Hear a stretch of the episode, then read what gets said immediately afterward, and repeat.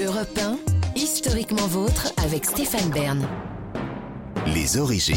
Pour conclure cette émission, on remonte aux origines, toujours avec Jean-Luc Lemoyne et Ivan Jacob, et surtout avec vous maintenant, David Castel-Lopez, puisque sans perdre la boule, vous nous racontez les origines du flipper. Oui. Il y a, à côté de Paris, au milieu du bois de Boulogne, un petit château tout mignon qui s'appelle le château de Bagatelle. En 1777, ce château, il existait déjà, et un soir, le comte d'Artois, qui était un type très important, a fait une fête dans ce château en présence du roi Louis XVI. Qui était son frère. Exactement. Et à cette occasion-là, il a présenté un nouveau. Oui, c'est important de le dire. Et à cette occasion-là, il a présenté un nouveau jeu que quelques aristocrates connaissaient déjà. C'était une sorte de jeu de boules à mi-chemin du billard et du bowling qui se présentait sous la forme d'une table inclinée sur laquelle on lançait une balle, balle qui, sous l'effet de la gravité, cherchait à redescendre, mais dans sa descente, elle pouvait être stoppée par des rangées de clous plantés en arc de cercle, et à chacune de ces rangées de clous correspondait un nombre de points. Si la balle se stoppait à tel endroit, on comptait 100 points, à tel autre endroit 10 points, etc. Ce jeu, on l'a assez vite appelé le jeu de bagatelle, et vous voyez déjà d'après ma description, qu'on est dans une sorte de proto-flipper. Ce proto-flipper, il a traversé l'Atlantique avec les armées françaises qui ont participé à la guerre d'indépendance américaine.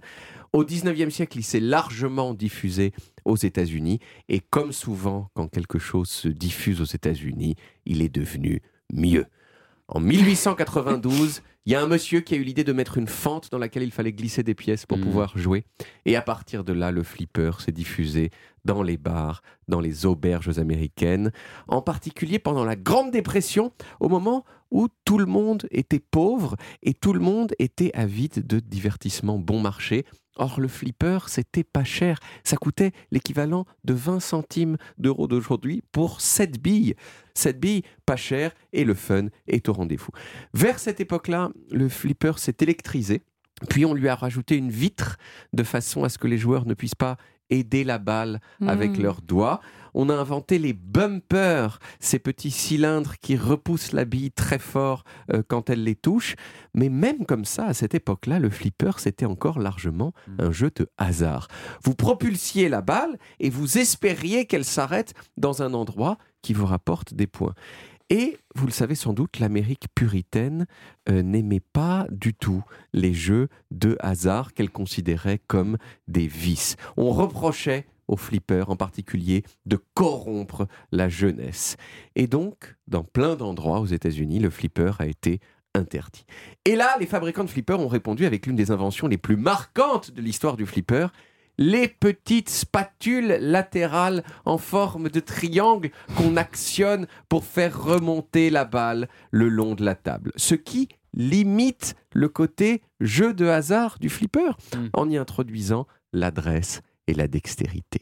Ces petits triangles, on les appelle précisément des flippers et ce sont eux qui ont donné le nom à la machine. Mais en Europe, parce qu'aux États-Unis, flipper, ça se dit pas flipper. Ah. Ça, se dit, pinball. ça se dit pinball machine. Pourquoi pinball?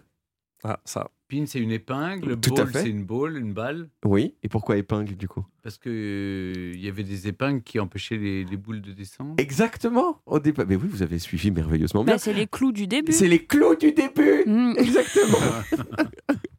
Ils découvrent qu'on est intelligent euh, et ils s'en étonnent. Oh et qu'on l'écoute. Incroyable. Euh, les clous du début, les pins, euh, et donc pinball, la, balle qui va dans les petits clous. ça n'a pas suffi hein, à ce que le flipper soit autorisé aux États-Unis, même s'il a continué à subsister hein, chez les gens, les, les particuliers, et en scred quand même à l'arrière des boutiques. Il a fallu attendre les années 70 pour que l'interdiction du flipper aux États-Unis soit levée. En 1976, les fabricants de flippers, euh, ils ont encouragé l'audition par les pouvoirs publics du meilleur joueur de flipper du pays, qui s'appelait Roger Sharp, pour qu'il démontre que c'était un jeu d'adresse et non pas seulement un jeu de hasard. Roger, devant les auditeurs, il a dit, vous savez quoi? Avec le flipper là, je vais mettre la bille là-bas, ok? Là-bas. Et je l'annonce à l'avance. Et il a fait exactement ce qu'il a dit qu'il ferait. Et l'interdiction a été levée. Et Roger, il est- toujours vivant aujourd'hui et il est resté connu comme l'homme qui a sauvé le flipper. Alors depuis le flipper, il a perdu euh, Oui. sa dominance dans le monde à cause des jeux vidéo, parce que les jeux vidéo, c'est quand même plus spectaculaire, il y a plus de possibilités, il y a- il y a- ça, ça tombe moins en panne, euh, ça coûte moins cher, enfin c'est mieux à tous les points de vue, euh, en tout cas pour Oui, les mais il y buralistes. avait un geste, Mais et, oui, puis, euh, et puis on le bousculait On bousculait. pour, Mais euh, pour- pour que ah, la balle elle aille dans Attention le au bon côté. tilt. Exactement. Oui. Le, le tilt qui est in- inventé Oui. dans les années 40 aussi, où on pour, pour ne pas que justement tricher et pouvoir soulever le truc pour pouvoir faire Mhm. ce qu'on veut avec la. Il y avait, on voyait chez- plein de gens les collectionnaient aussi. Oui. après. Mais ça reste aujourd- aujourd'hui, Oui. comme, bah, comme beaucoup de choses vintage, il reste un marché pour, pour le flipper. Il y a encore des gens qui aiment bien ça, mais bon, c'est- on n'est plus dans les niveaux de domination que ça a été à une époque. Très bien, mais merci David. On retrouve les origines en podcast sur toutes les applis audio et en vidéo sur YouTube Dailymotion et sur le site europe1.fr. Vous pouvez également retrouver toutes nos émissions. Historiquement Vôtre, c'est terminé pour aujourd'hui, mais on revient demain dès 16h avec toute l'équipe et surtout avec non pas trois, mais quatre nouveaux personnages dont le testament a semé la zizanie. Le roi Louis XIV, alors que le Parlement a cassé son testament et nommé régent Philippe d'Orléans, son neveu, contre ses dernières volontés. Puis, les frères Edmond et Jules de Goncourt, dont le testament demandait la création d'une académie à leur nom. À la mort d'Edmond, les héritiers s'en sont mêlés, vous verrez. Et vous, Jean-Luc, vous nous raconterez un artiste que dis-je une idole dont le testament a causé bien des soucis. Oh oui, l'idole Johnny Hallyday. Son testament a tellement fait parler que, que je vais vous en parler. hein. J'ai j'ai 24 heures pour tout comprendre et je peux vous dire que c'est pas gagné. Mais si, mais si, vous- il vous suffit d'avoir envie, l'envie d'avoir envie même. Euh, allez, à demain les amis, d'ici là, passez une très bonne soirée. Retrouvez Historiquement Vôtre tous les jours de 16h à 18h sur Europe 1 et en podcast sur europe1.fr.